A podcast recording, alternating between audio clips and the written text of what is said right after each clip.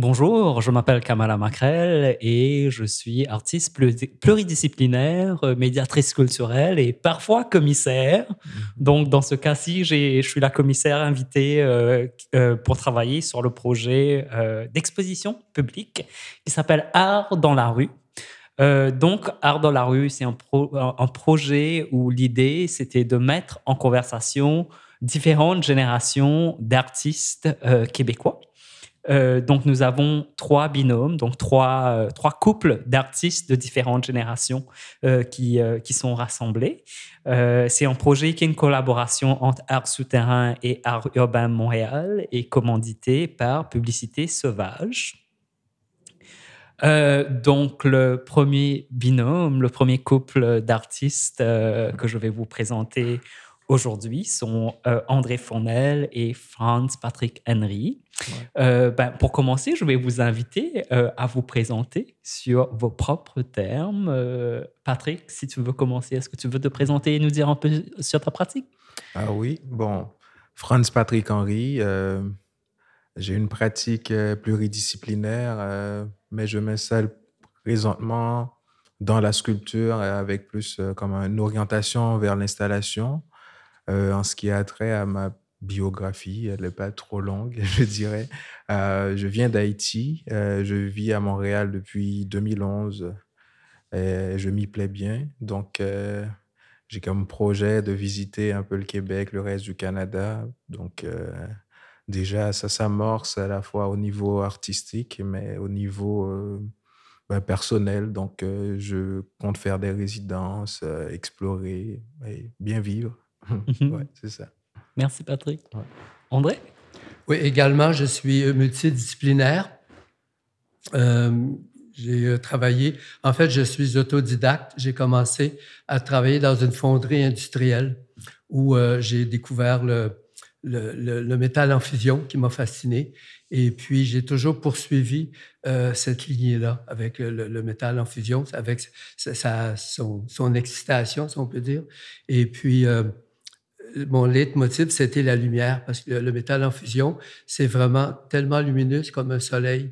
Et j'ai toujours travaillé après avec les lasers, avec euh, les, euh, le, néon, tout ça. Et j'ai fait euh, beaucoup de projets avec la pyrotechnie, avec le feu. J'ai toujours travaillé avec le feu. Mm-hmm, mm-hmm. Merci, merci Patrick, merci André. Donc les, les deux œuvres de, de, votre binôme, en fait, qui ont été choisies, il y a euh, l'installation euh, L'âme en exil euh, de André Fournel et ensuite pour Franz Patrick Henry, c'est l'œuvre Rogner les murs.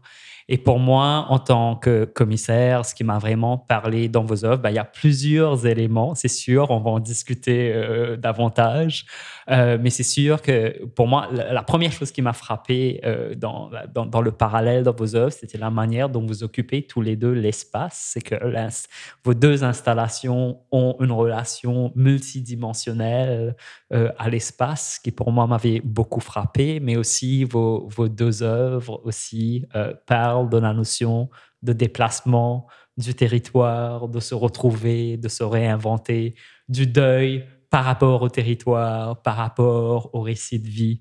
Euh, et je trouvais que vous, avez tous les deux de, de récits différents euh, deux histoires différentes, deux approches différentes, et vous appartenez à deux différentes générations.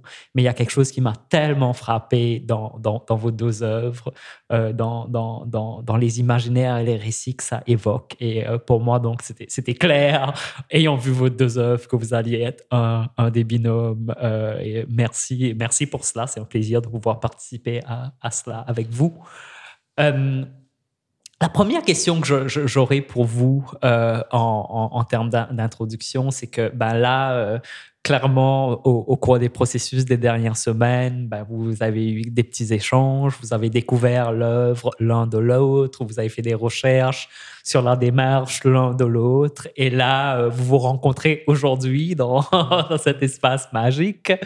Euh, et comment, comment, ma première question pour vous, c'est à date, comment vivez-vous cet échange, comment vivez-vous ce projet euh, et cette idée d'aligner vos deux pratiques de cette manière?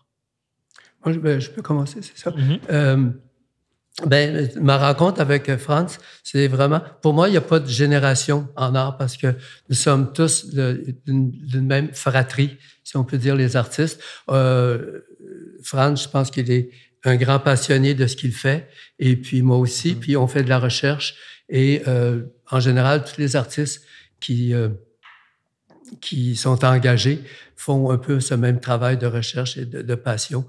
Fait que la notion de différence à ce niveau-là. Je trouve que des générations d'âge, c'est euh, pour moi, c'est c'est juste quelqu'un a plus d'expérience que d'autres. Puis quand on parle d'expérience, c'est un mot que j'aime pas parce que on n'a on a jamais d'expérience finalement parce qu'on fait toujours des nouvelles choses. Alors on n'a jamais l'expérience du passé d'une certaine façon. Et euh, ben, ce qui ce que ce qui nous lie peut-être avec France, c'est que euh, on est euh, on vit dans, chacun dans un pays qui, est un pays d'adoption, en fait, qui est un pays euh, qui n'est pas notre lieu de, naissance. La différence, France a choisi de venir au Québec, tandis que moi, euh, ça a été choisi par, par, par, par les, circonstances. Je suis né en 39. La guerre, j'étais en Angleterre. L'endroit où j'étais, c'était le nord de l'Angleterre. Ça a été complètement bombardé.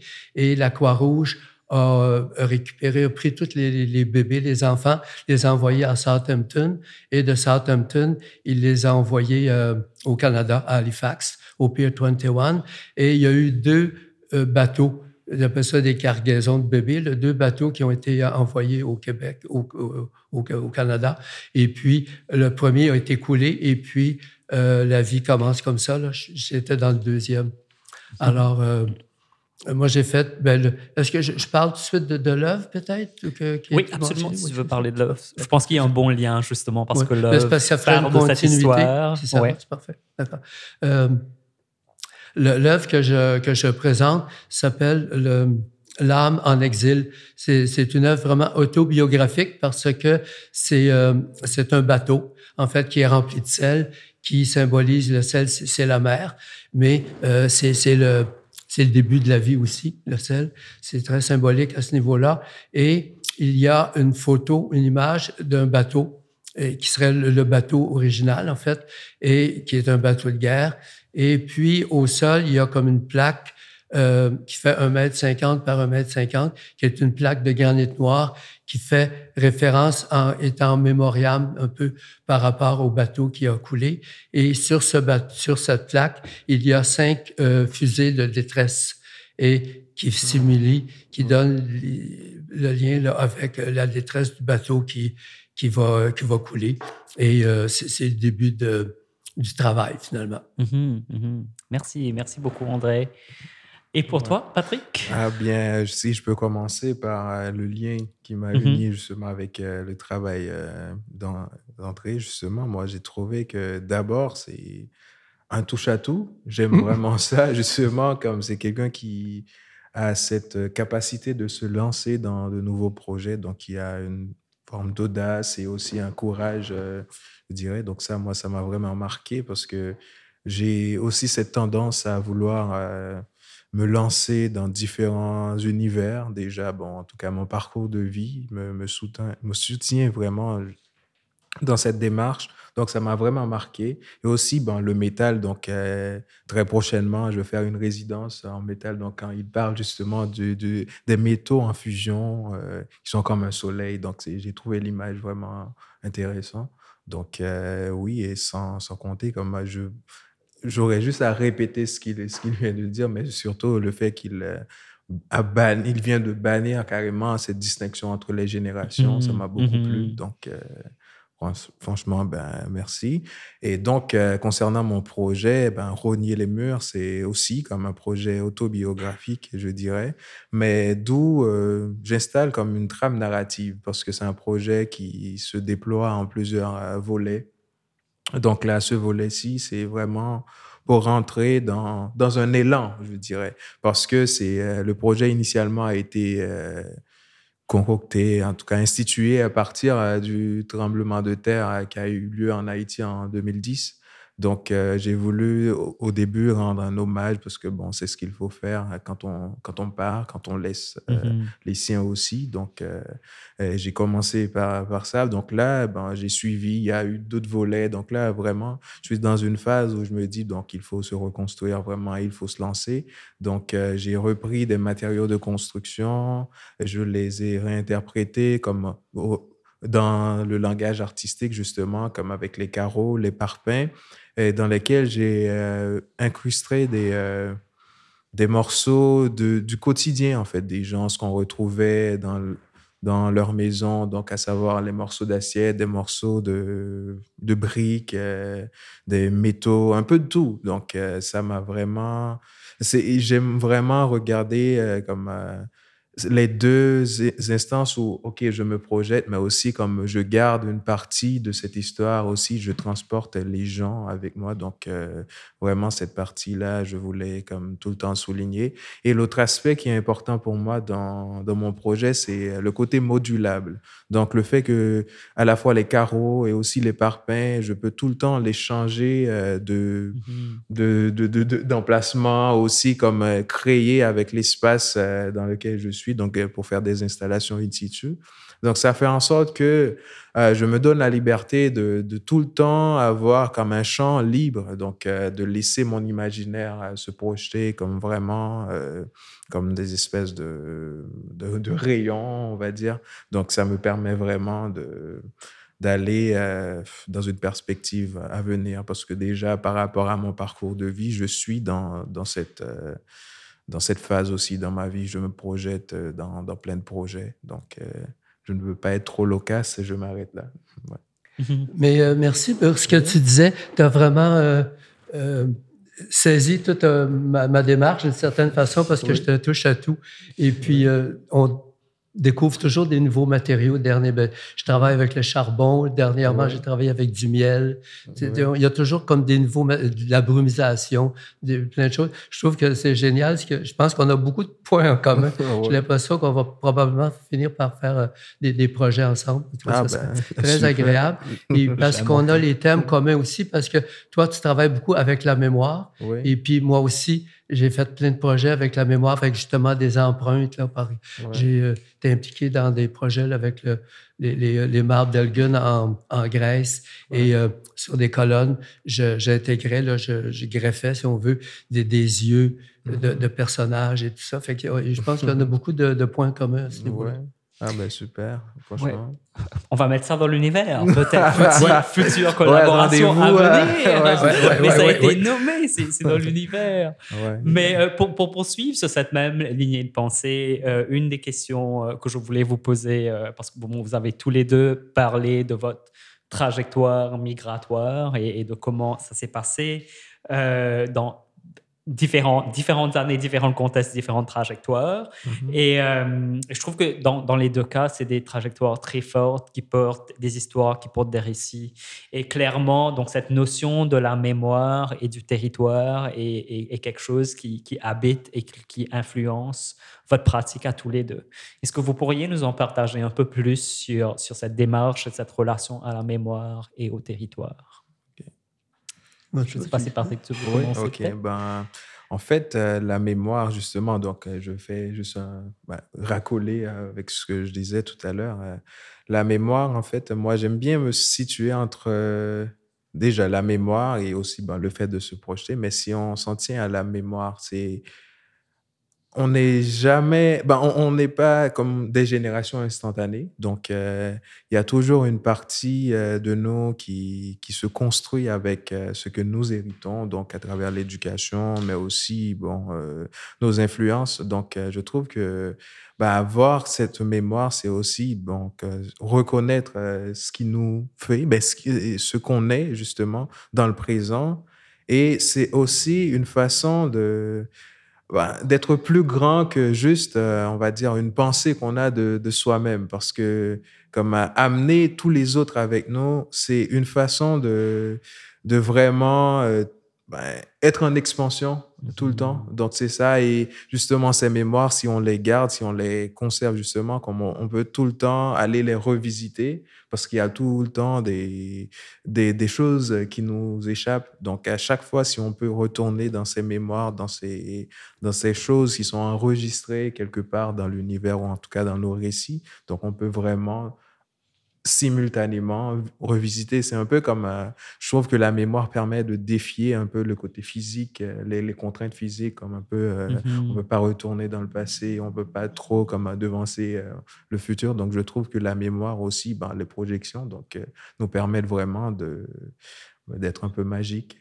c'est fantastique. Merci, merci. Ouais, je trouve qu'il y a quelque chose de très, très fort dans cette aussi, cette compréhension ou de, de c'est que tu ramènes rien seul en fait, que tu ramènes Ouais. tout l'histoire, Ouais. la communauté, les ancêtres, le peuple, c'est que tu ramènes tout ça à- avec toi. Il y a quelque chose de très fort dans, dans ce mais c'est comme justement, comme euh, à chaque fois, ben, de toute façon, je pense pas qu'on a le choix de.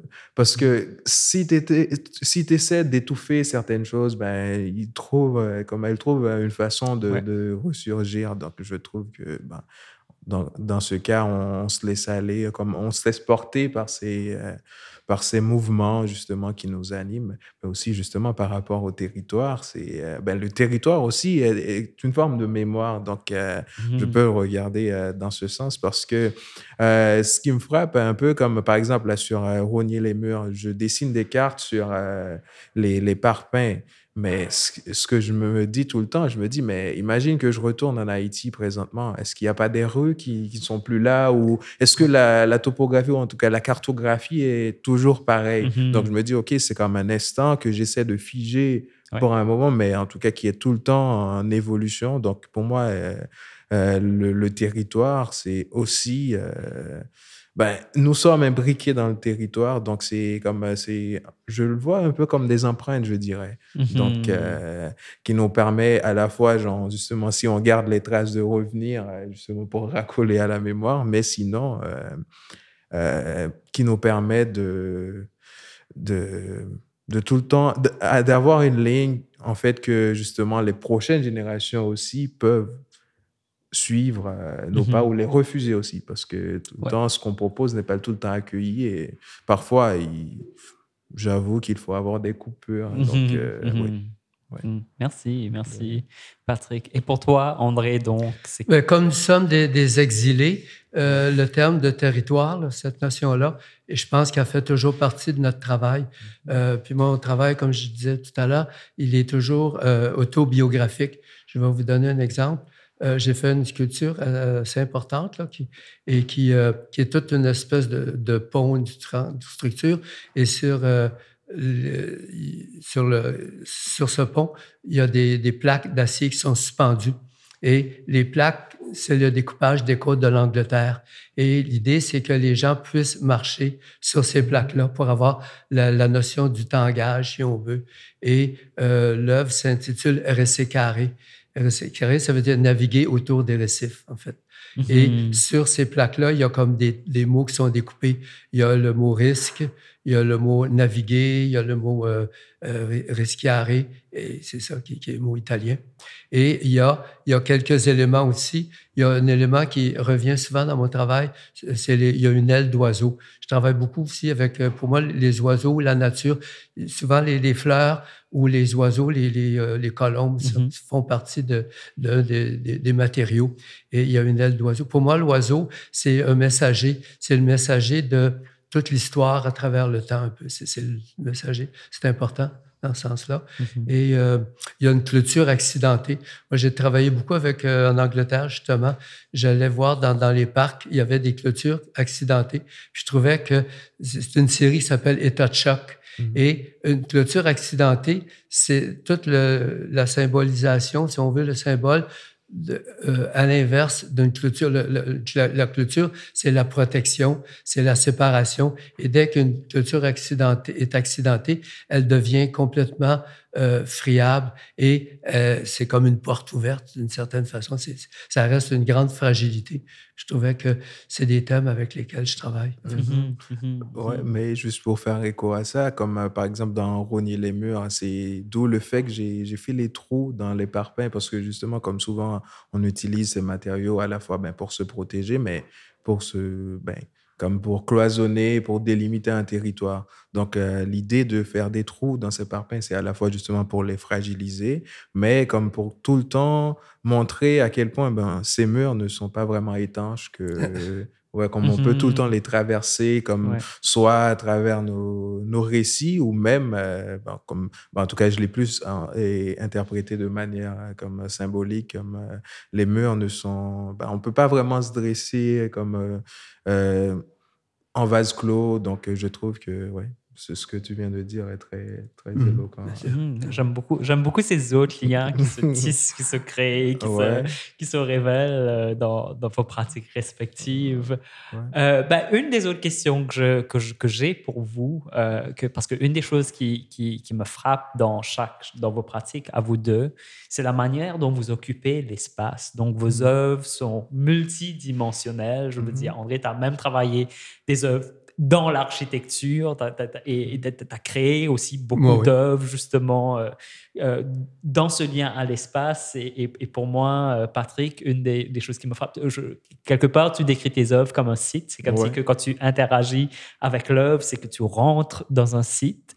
donc, je voulais savoir, pour vous, c'est quoi cette relation à l'espace? Pourquoi? D'où vient cette motivation, ce désir de travailler dans l'espace avec l'espace et de créer dans cette forme de multidimensionnalité. Euh, pour, pour moi, une œuvre, en fait, euh, ça prend un, statement. Si ben, un artiste, pour moi, c'est euh, un homme qui est engagé dans ce qu'il fait et qui doit avoir des positions et est un peu révolté d'une certaine façon. Et euh, pour moi, une œuvre, c'est ça, c'est un, c'est un statement, c'est-à-dire que c'est comme une, si nous, on, on, travaille avec les, les signes, avec les, euh, mais pas avec les mots. Je vais vous donner un exemple. À un moment donné, il y avait un édifice sur la rue Bleury, et puis euh, ils l'ont démoli sauvagement, c'est-à-dire qu'ils sont arrivés avec une, une, grue et puis euh, ils ont décidé de démolir parce qu'ils voulaient euh, récupérer le terrain pour éventuellement vendre le terrain. Ils ont chassé tout le monde euh, dans l'espace à l'intérieur d'un mois, tout ça. Et puis ce que j'avais fait, j'avais fait un grand X en néon sur l'édifice un peu comme une barrière. je travaille beaucoup avec l'idée du X, qui est la notion de l'interdit, finalement. Mhm. Alors, un grand X de l'interdit n'y touchait pas. C'est sûr qu'ils l'ont démoli quand même, mais au moins, il fallait comme symboliser euh, une force là, qui, pouvait dire de danger de d'expulser ces gens-là. Et puis une fois que ça a été, euh, ça a été rasé euh, avec un, groupe qui s'appelait Intersection, on a fait un grand X en feu sur le terrain et puis on a enterré une, croix de, de néon là, qui était le rabattement du bâtiment finalement. Mais pour, moi, c'est ça, c'est que un artiste, il doit vraiment parler haut là, il doit intervenir, mm-hmm. c'est important. Pour moi, c'est ça l'art social. C'est ça l'art, le, ben, l'art, euh, c'est ça, c'est, l'important. Merci, merci. Mm-hmm. Ah, ouais. ouais. je, ouais je, je, laisse ça euh, s'ancrer en moi, ça, ça, prend de la place, mais merci, ouais, j'aime, j'aime, j'aime beaucoup ça. Et pour toi? Ouais, mais pour moi, l'espace, en fait, c'est, euh, ben, je l'aborde vraiment dans le sens où, parce que c'est l'endroit où nos interactions euh, se lient vraiment comme euh, c'est à partir de, de l'espace quand que tous nos ben, les luttes à la fois au niveau social mais aussi en tout cas toutes nos interactions euh, prennent vraiment corps. Donc en fonction de ça moi l'espace j'aime vraiment l'amener surtout du point de vue artistique comme à être soumis genre à d'autres interprétations. Par exemple, André vient de parler de, de l'édifice. Pour moi, justement, comme quand on regarde les édifices, mais souvent, ils nous ont été proposés par, admettons, les architectes ou en tout cas la ville. Mais le fait d'avoir une autre relation avec l'édifice, de donner aux gens une autre interprétation, c'est aussi pour faire, permettre en fait de au récit, mais aussi aux, mêmes instances de, de l'édifice, de, ben, en tout cas de, du sujet, de, d'avoir une certaine simultanéité comme euh, dans, mm-hmm. dans, dans l'espace. C'est-à-dire que euh, le building est pour certains comme juste un espace d'accueil de, d'accueil et tout, mais André le considère euh, autrement, comme de manière symbolique. Il y a toute une histoire qui est attachée au building. Donc pour moi, l'espace sert à ça vraiment. Donc euh, dans, dans, mes œuvres, quand j'essaie de proposer des, des sites, c'est un peu comme pour déjouer ou en tout cas pour donner d'autres formes d'interprétation à l'espace in situ. Admettons que si dans cet espace, on, me le propose pour faire une, une installation, donc l'intérêt pour moi, ce serait vraiment de, de, de, faire voir cet espace différemment à partir des objets qui vont l'habiter, donc incluant les, les, les, gens qui vont venir visiter. Donc c'est pour mhm. ça souvent j'essaie de tout le temps créer des sillons, des, des espèces de, de, de, chemins afin de vraiment comme rediriger, donner comme des, des orientations aux gens qui vont être mhm. dans l'espace parce que comme pour un bref instant c'est ce qu'on fait parce qu'on les démolit tout le temps comme à la fois mes installations et tout, mais comme pour ce moment-là justement, comme euh, interpréter l'espace euh, différemment, proposer euh, d'autres d'autres aspects, justement, mm-hmm. du milieu. Mm-hmm. Donc, dans les deux cas, c'est quelque chose de très politique. C'est une intervention oui. dans, dans une dynamique de pouvoir. Merci pour cela. Anna, je peux juste faire un time check? Genre, on est à combien? Parfait. C'est, euh, mm-hmm. on est dans les temps. Mm-hmm. Parfait. Euh, ça va vous deux? On peut continuer? Ah, oui, parfait. Donc, euh, ben, en fait, maintenant, ma prochaine question, c'est une question pour André. Euh, donc, tu as une pratique artistique euh, à laquelle tu es arrivé euh, d'une manière très singulière depuis les années 60. Tu as commencé à travailler dans la fronde, comme tu le mentionnais un peu plus tôt. Tu mhm. as aussi fait de la performance, tu as animé des ateliers, tu as connu différentes générations du milieu. Ton art, comme tu le décrivais, est aussi très engagé. Et en tant que personne qui est là, euh, qui, opère dans le milieu artistique ben, contemporain pendant toutes ces années, euh, j'ai la curiosité de savoir comment est-ce que tu perçois euh, l'évolution du milieu, parce que j'imagine que ce milieu a dû beaucoup changer depuis les années 60.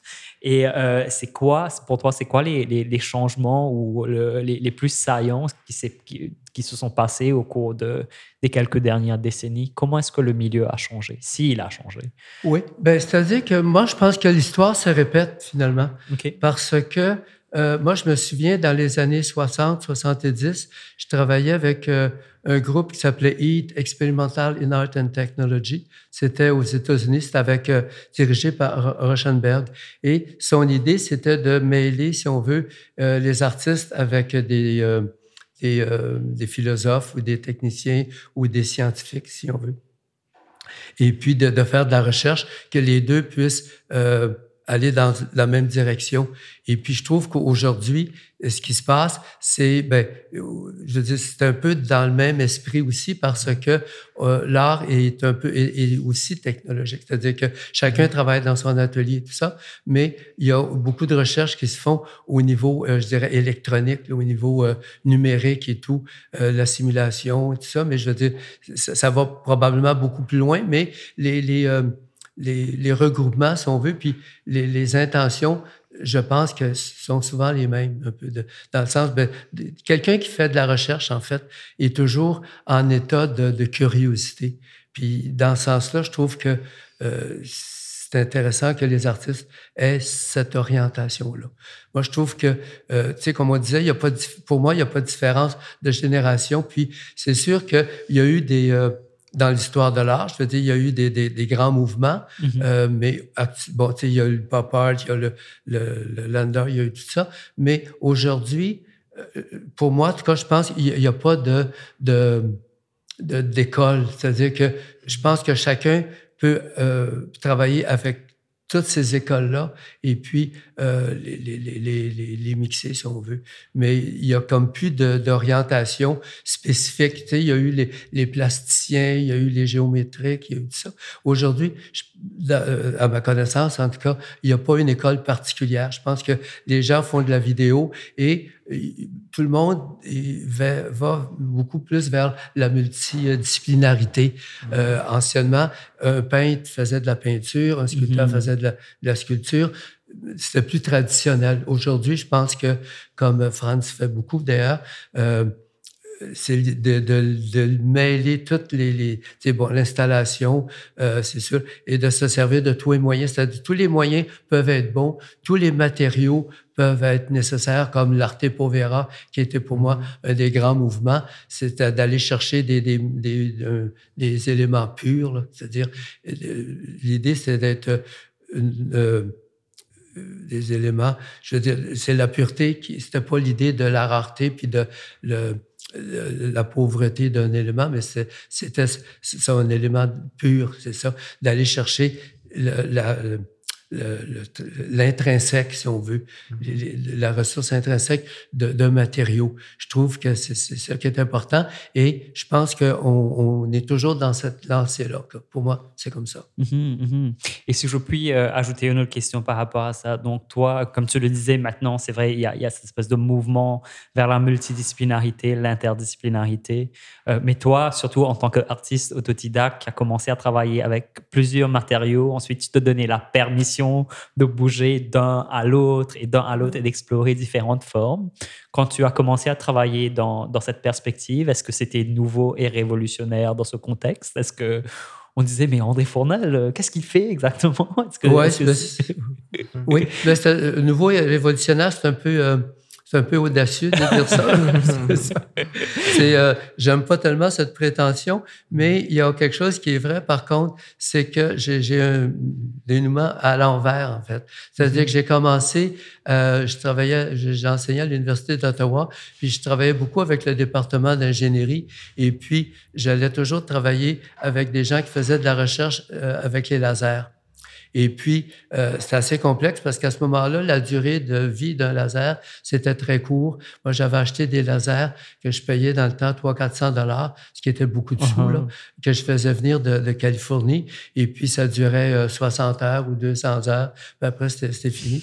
Et puis, après, moi, je trouvais que c'était trop compliqué puis trop cher. Puis le laser, c'est une, c'est une ligne droite, en fait. Fait que je me suis dit, qu'est-ce qu'on peut utiliser d'autres. Fait que là, j'ai commencé à travailler avec des néons, avec des, des lignes de néons. Après, le néon s'est développé avec des mots, puis avec des formes, tout ça. Puis après, c'était avec la fibre optique et tout. Puis là, euh, je, je, pense comme à l'envers parce qu'au début, je travaillais avec les nouvelles technologies. Puis maintenant, je vais plus avec le feu. Alors, je vais mhm. comme aux sources. Puis je travaille beaucoup avec. Pour moi, le feu, c'est un, un, des matériaux importants. Tu sais, Faire mhm. des lignes de feu. Fait que je commence avec des lignes de laser. Puis finalement, pour aboutir à des lignes de feu, ce qui est très primaire finalement. Fait que pour moi, c'est ça la technologie. Mais euh, non, je m'amuse beaucoup. Puis avec les matériaux aussi, là, avec le charbon, toutes sortes de choses. Je veux dire il faut vraiment expérimenter, je pense c'est important.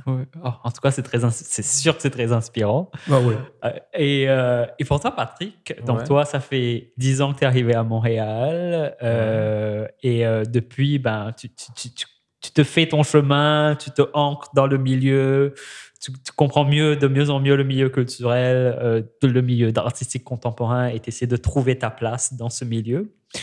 Euh, donc pour toi, quand tu, quand tu rêves à l'avenir, quand tu imagines le, le, futur de ce milieu, mhm. euh, à quoi est-ce que ça ressemble? Euh, ben, Déjà, ben, je vais juste faire un lien avec mhm. ce qu'André vient de dire.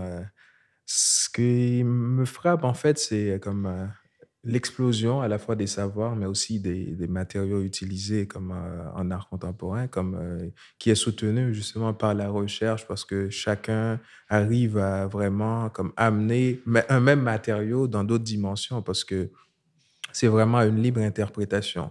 Donc, euh, je trouve que l'art contemporain a cette capacité d'absorption au niveau comme des, des pratiques, mais aussi au niveau des matériaux que je trouve génial. Ce que je souhaite, euh, par contre, euh, c'est vraiment de l'accentuer au niveau des gens.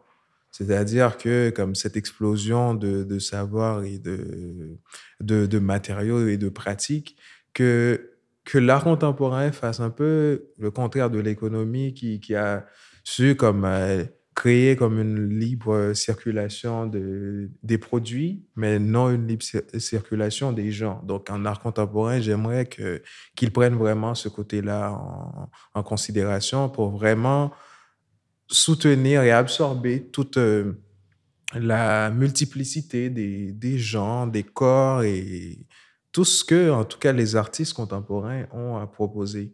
Donc, et aussi, justement, de les rendre visibles, donc, euh, un peu comme euh, dans le projet euh, qui nous permet d'être ici présentement.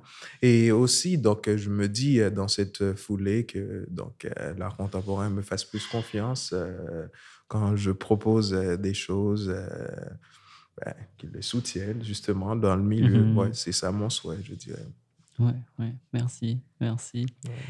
Et euh, bon, je sais que déjà, André, euh, au tout début, tu as un peu euh, déconstruit ou détruit cette idée de, diverses générations en disant bah, peut-être j'ai un peu plus d'expérience, mais en fait, ce n'est pas vraiment le cas. Mais je vais, je vais un peu rebondir et revenir là-dessus par rapport, parce qu'une des questions aussi euh, qui m'habite, en fait, et je serais curieuse de savoir pour vous deux comment, ce que vous en pensez.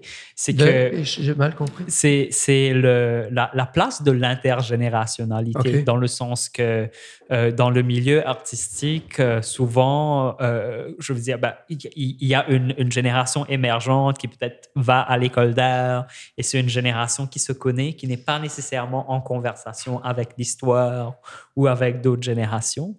Et, euh, et, ce projet, euh, Art dans la rue, dans ce sens-là, est un projet intergénérationnel dans, euh, dans, dans, ce sens-là. Et j'aimerais savoir pour vous, euh, surtout, ben, en, traitant une très longue pratique, Patrick, toi, c'est une pratique émergente. C'est quoi la place que prend ces, conversations, ces liens, ces discussions intergénérationnelles? Est-ce que c'est important pour vous d'être en conversation avec les générations émergentes d'artistes et, vice-versa?